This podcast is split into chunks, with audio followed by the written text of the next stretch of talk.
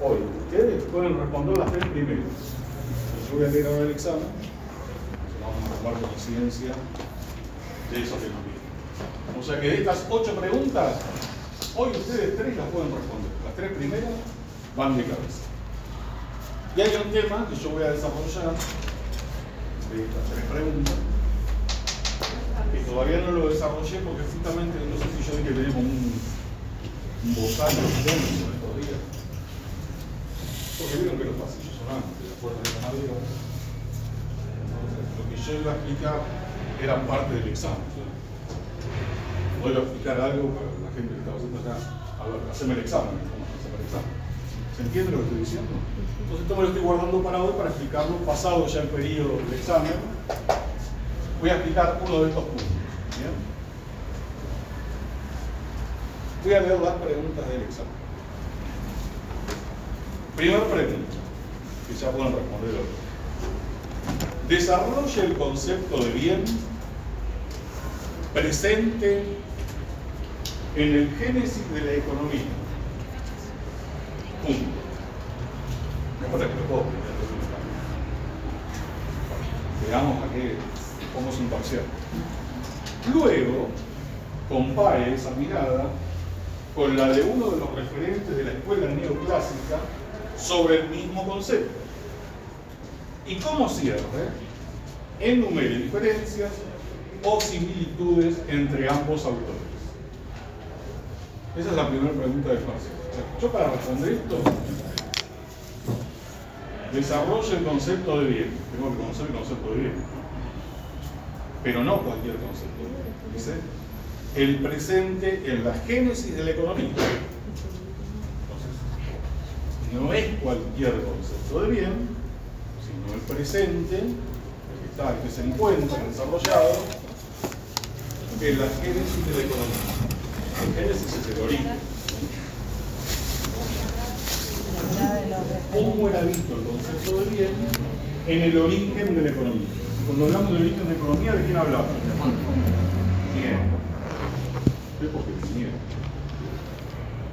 Es porque vinieron y saben de qué estamos hablando. O estamos hablando de Smith, de Ricardo, de Malthus, ni siquiera de Keynes, de Friedman. No, estamos hablando de la génesis de la economía, Genofonte. Luego, compare la mirada con uno de los referentes de la escuela neoclásica. Todavía no llegamos ahí.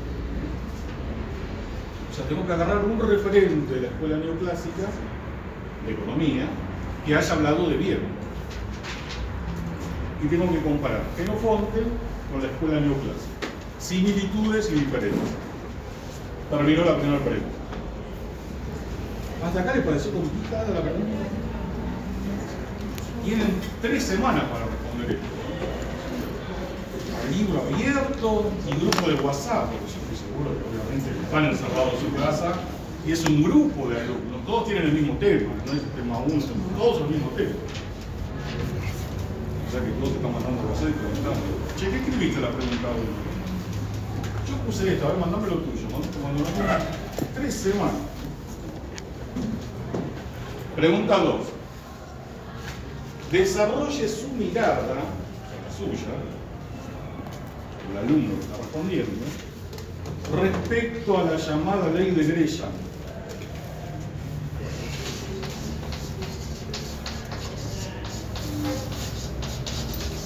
Hay una ley en economía que se llama la ley de Gresham. Desarrolle su mirada respecto a la llamada ley de Gresham sobre la originalidad de la misma.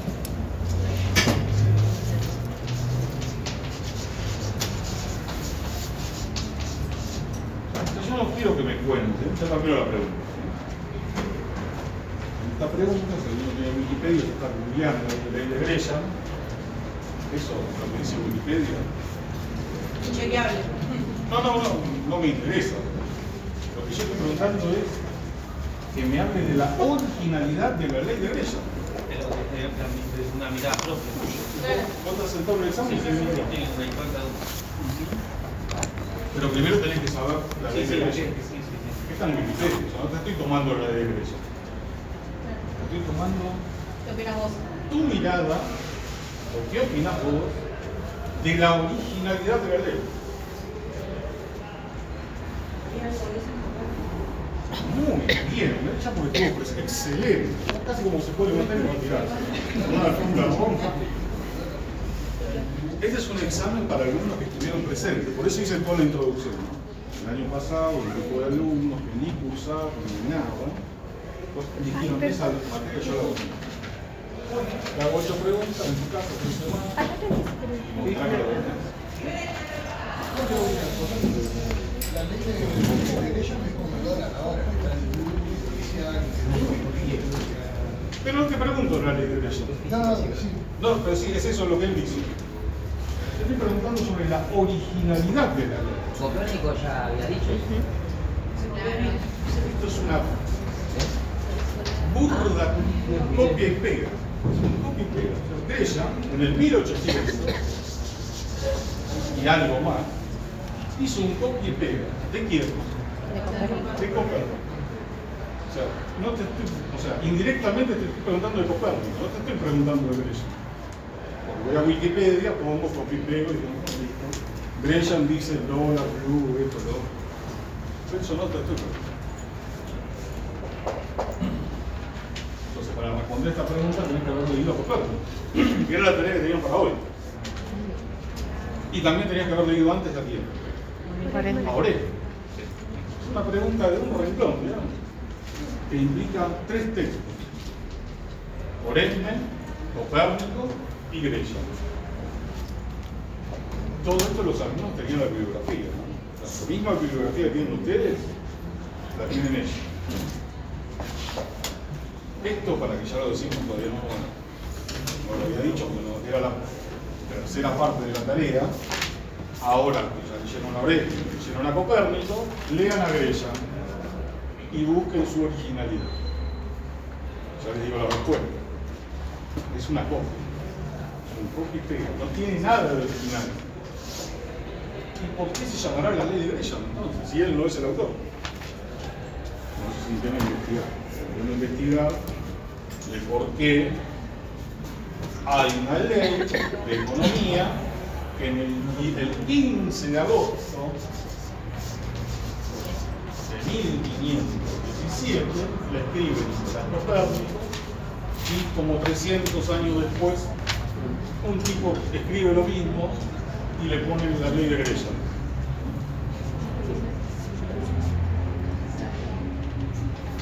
Bien, vamos a la pregunta número 3. ¿Ven que ya podían hacer la 1 y la 2? Una maravilla.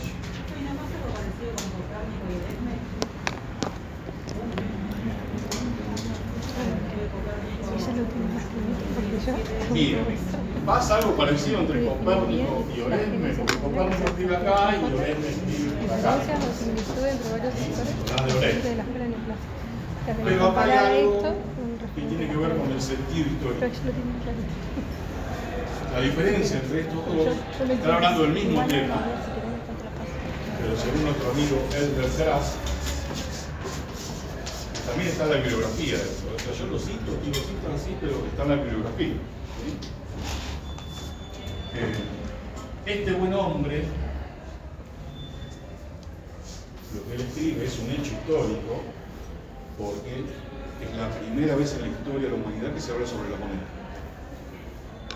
Y este también es un hecho histórico. Pero no es la primera vez que se habla sobre la moneda. Acá hay un sentido histórico, que este es el primero que habla de la moneda sin fundamentos bíblicos. Este se basa todo en la Biblia. Y este otro nunca menciona la Biblia. Y los dos somos sacerdotes, son curas. Sí, porque están hablando de lo mismo. Y si vos hablas hoy de la moneda, ¿qué es una criptomoneda? Una moneda encriptada. Vos para hablar de criptomonedas tenés que haber leído a Oresme y a Copérnico. Si no estás tocando la guitarra, estás beneficiando. Y Hay mucha gente que habla de criptomonedas y no saben que estos dos estuvieron antes.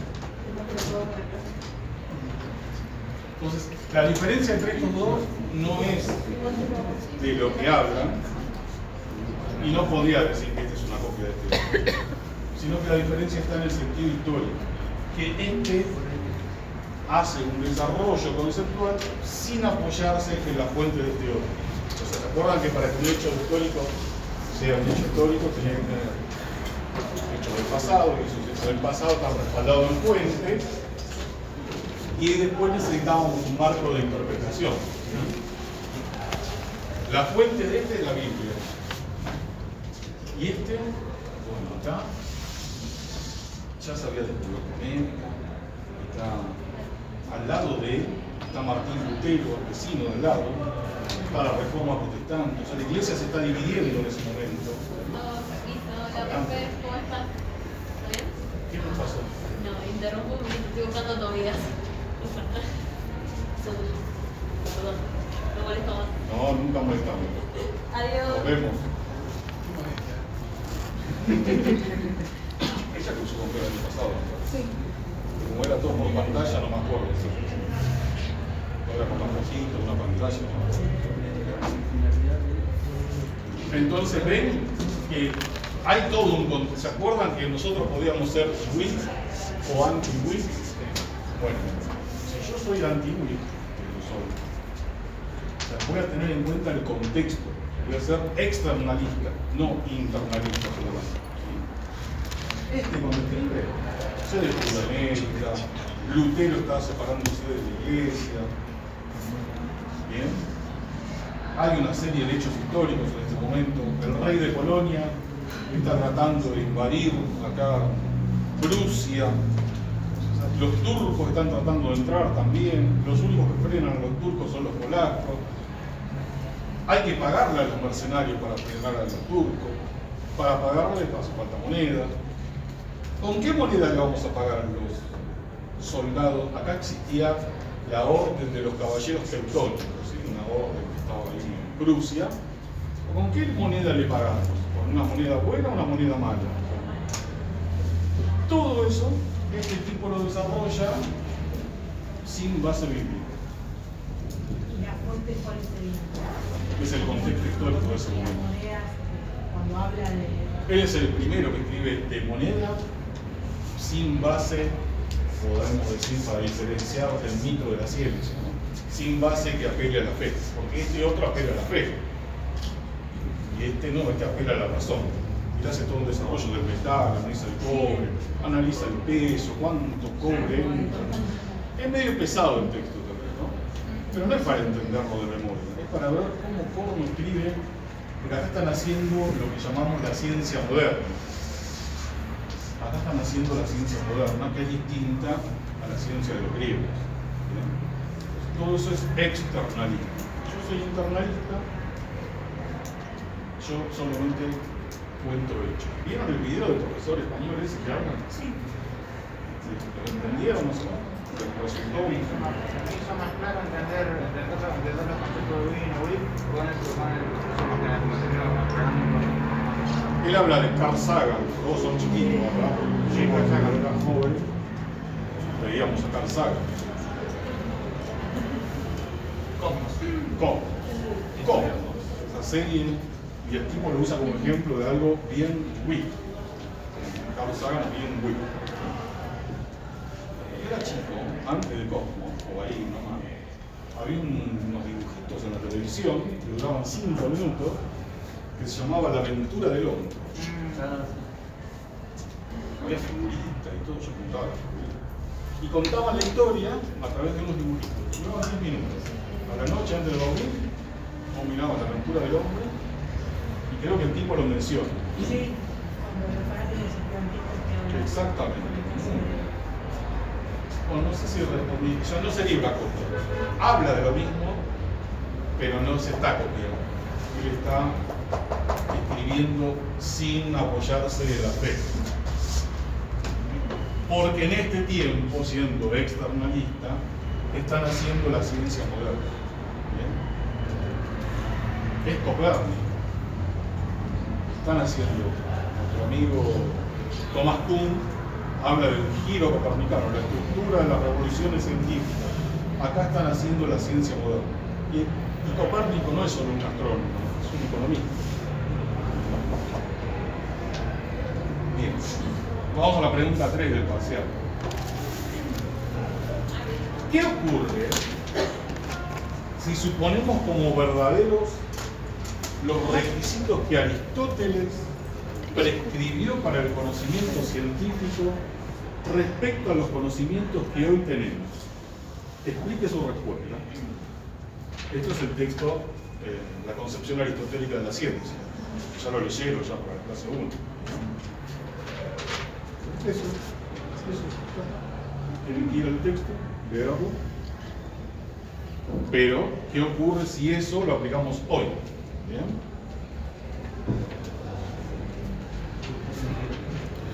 respuesta es que sí. el Me interesa más que nada es su explicación. O sea, que lo que hoy consideramos ciencia no sería ciencia. Para Aristóteles no sería ciencia. Porque la ciencia moderna surge acá, que nosotros tenemos hoy, y la de Aristóteles es del 300 antes de Cristo. O sea, pasaron 1800 años. Y la ciencia aristotélica está basada más que nada en qué? En la lógica. ¿Se acuerdan que algo dijimos? Todos los hombres son mortales. Sócrates es hombre. Estas son las premisas. ¿Y cuál es la conclusión? Sócrates es mortal.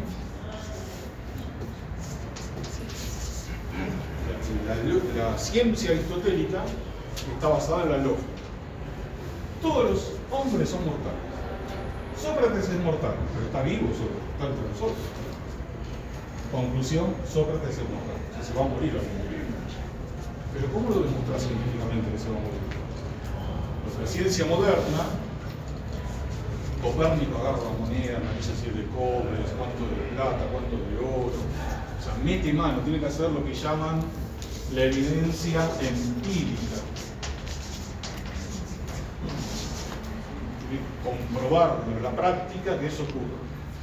¿Cómo probamos sin matarlo a Sócrates que Sócrates es mortal? Con la lógica. La ciencia aristotélica estaba apoyada en la lógica. Y eso gobernó hasta el 1500, con Copérnico no es que descartamos a la lógica. ¿no? Ahora sumamos meter mano. Meter mano, ver cómo es la moneda, la evidencia empírica. ¿sí? Igual, profe, también tenía algo de fe lo de, de la visión aristotélica. Va, Aristóteles ma- mayormente en algunas teorías siempre se apostaba más a la fe que a la, que a la lógica. Ustedes tienen para leer el texto, ya lo leyeron, el Critón de Platón. Platón es el maestro. El lo leyeron. Ya. Suelto. Aristóteles es discípulo de Platón. Entonces, lo que Aristóteles piensa, en parte lo piensa por excelencia de Platón. Bien. Y no sé si sería cuestión de fe. Y Platón es discípulo de Sócrates. Y Sócrates es el maestro de los. Yo no sé si es ese fe. No, no digo que todo, pero algunas cosas de, él como que tiene más fe o intuición que, que decir esto es lógico y es así.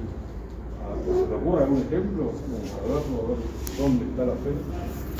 Bueno, pero cuando Aristóteles habló de la gravedad, él decía que había una fuerza en el centro del universo que atraía todo. y- Pero eso estaba más eh, apoyado más en una fe. Pero objetivamente no hay una fuerza que hacer todo. Claro, pero él está errado. O sea, puede que depende más de un conocimiento mítico, como una forma de comprobarlo es lo que él cree y él supone. O sea, está apelando a lo que supuestamente él cree que es Bien, el ejemplo está bueno. Pero eso tiene que ver con una cosmovisión. Lo que después Thomas Kuhn va a llamar paradigma.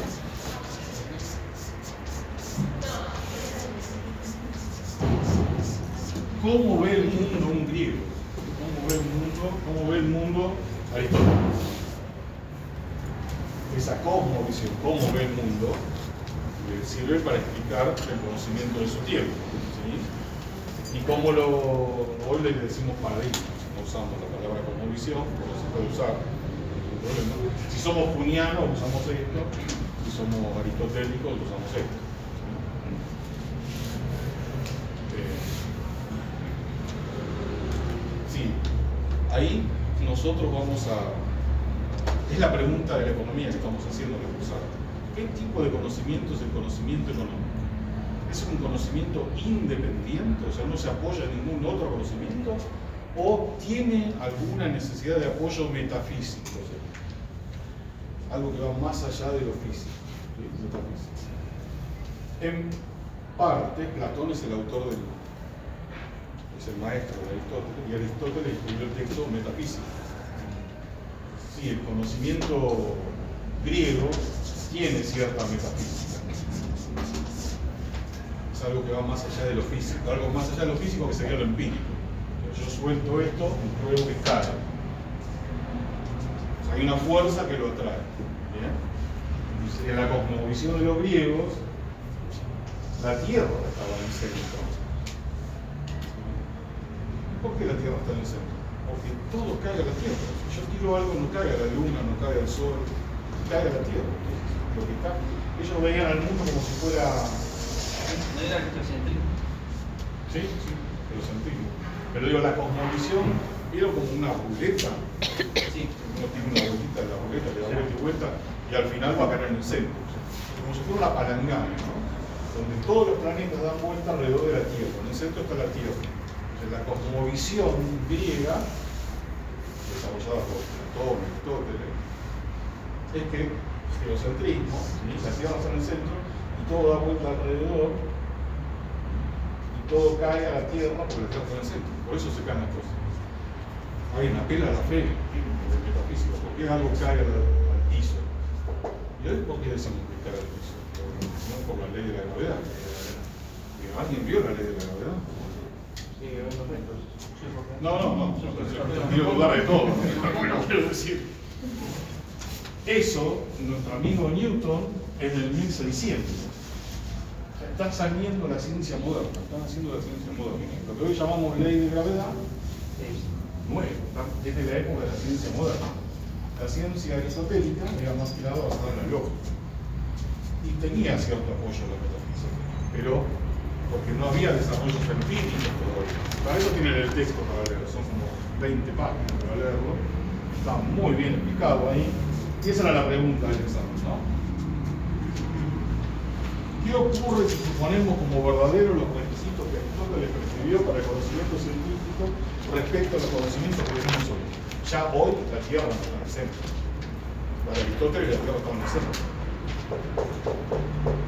Ya hoy ya, eso, ya con eso solo ya pueden hacer todo un desarrollo. Pero si leen el texto de la concepción aristotélica de la ciencia, mucho mejor. Bueno, pregunta 4. Esta pregunta. Algunos autores contemporáneos, ahora, consideran a una versión o escuela de la economía como una pseudociencia. Hoy no llegamos. Estamos preparando para eso. Uno de los argumentos para ello es que la contrastación empírica constituye el testeo crucial y conclusivo para decidir la aceptación o rechazo de una teoría científica. Esa es la introducción a la pregunta. Ahora viene la pregunta. Que tiene tres partes. A. ¿Esta aceptación o rechazo es posible? Explique. B. ¿A cuál rama, versión o escuela se la critica de este modo? Esta le vamos a dar. Es hermoso, un- maravilloso. ¿Quién es el máximo referente? La Z, la tercera parte, ¿no? ¿Quién es el máximo referente que brindó el marco teórico para esa escuela? A ese lo vamos a colgar. Bien, pregunta 5.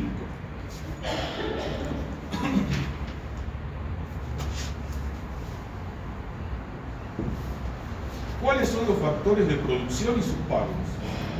Qué pavada, ¿no? Pavada, respondo ya, porque yo lo. No termino. enumere y explique qué es el sueldo desde un punto de vista legal.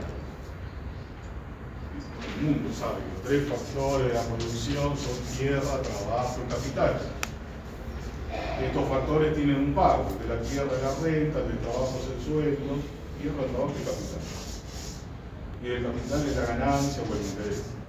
Esto lo recitamos de memoria, no estoy preguntando eso. Hay que ponerlo en la respuesta, sí. No, profesor, usted dijo que no está preguntando eso, pero no no, no. Hay que ponerlo, pero estoy preguntando. Explique el sueldo desde un punto de vista legal. ¿Cómo es el sueldo? Digo desde un punto de vista legal, no desde lo que dice el profesor o lo que dice una teoría económica, no. Legal. Vamos a llegar a eso. Pregunta 6. ¿Quién es el enemigo? ¿Quién es el enemigo para Hayek?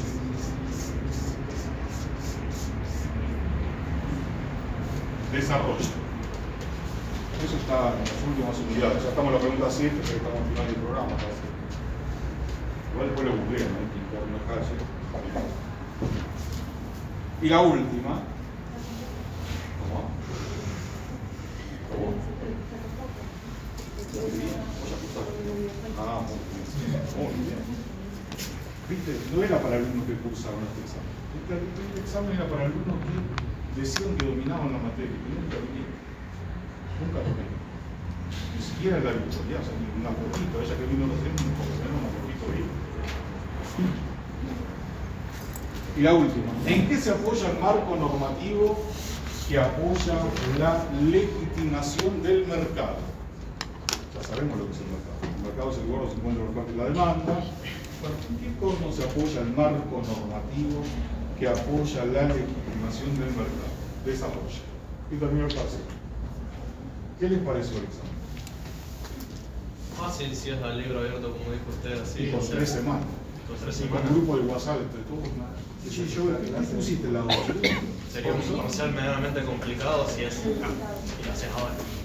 Y tenés que haber sabido y estudiado. Es más para casa ese parcial. Una pregunta, ¿aprobar ese parcial? Qué buena pregunta. Porque supuestamente es para alumnos que no asisten a las clases y se parcial. No, supuestamente no es para ellos. Estos son, se robaron la semana pasada, el viernes pasado, las tres semanas. Yo por eso durante tres semanas estuve conteniendo hacer algunas explicaciones que ahora voy a hacer. Sobre todo de la pregunta 1. No, esto terminó el viernes pasado, la tres semanas. O sea que está en proceso de progresión. Igual del grupo ese, cuando vieron el examen, solo 50% presentó su.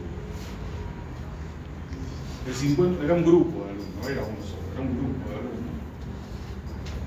Y de ese grupo de alumnos, cuando llegó el día de presentar, esto tiene un plazo, ¿no? También para que nos conozcamos. Yo le digo hasta el día 25, es hasta el 25, no es hasta el 26. Como esto durante la virtualidad pasó.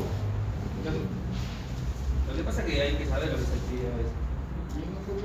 No, no, sí, sí, pero quiero decir, por, por ejemplo, ¿se acuerda cuando el tema de las promocionales de la virtualidad? Al final, Sí, creo que tenía ¿Cómo razón, no creo que tenía razón usted. Obvio. Pero ¿cómo no me acuerdo? Eh, Justo estamos en una semana de elecciones, ¿no? Por eso, por eso, me, por eso dije lo, lo- Vos por eso, sí, por eso me refiero, hay que saber lo que se pide, porque en ese momento, puede con el tiempo uno terminar dándose cuenta de que Yo para que Claro, si yo no sé cualquier cosa nada. está bueno, pero pelear por pelear a veces es... En el año 2020, esto es una pandemia, ¿no? vamos un poco de. Y todo el mundo, todo el mundo, digo todo el mundo. El profesorado tiene alrededor de 4.000 alumnos y alrededor de 200 docentes. En el año 2020, cuando empezó la pandemia,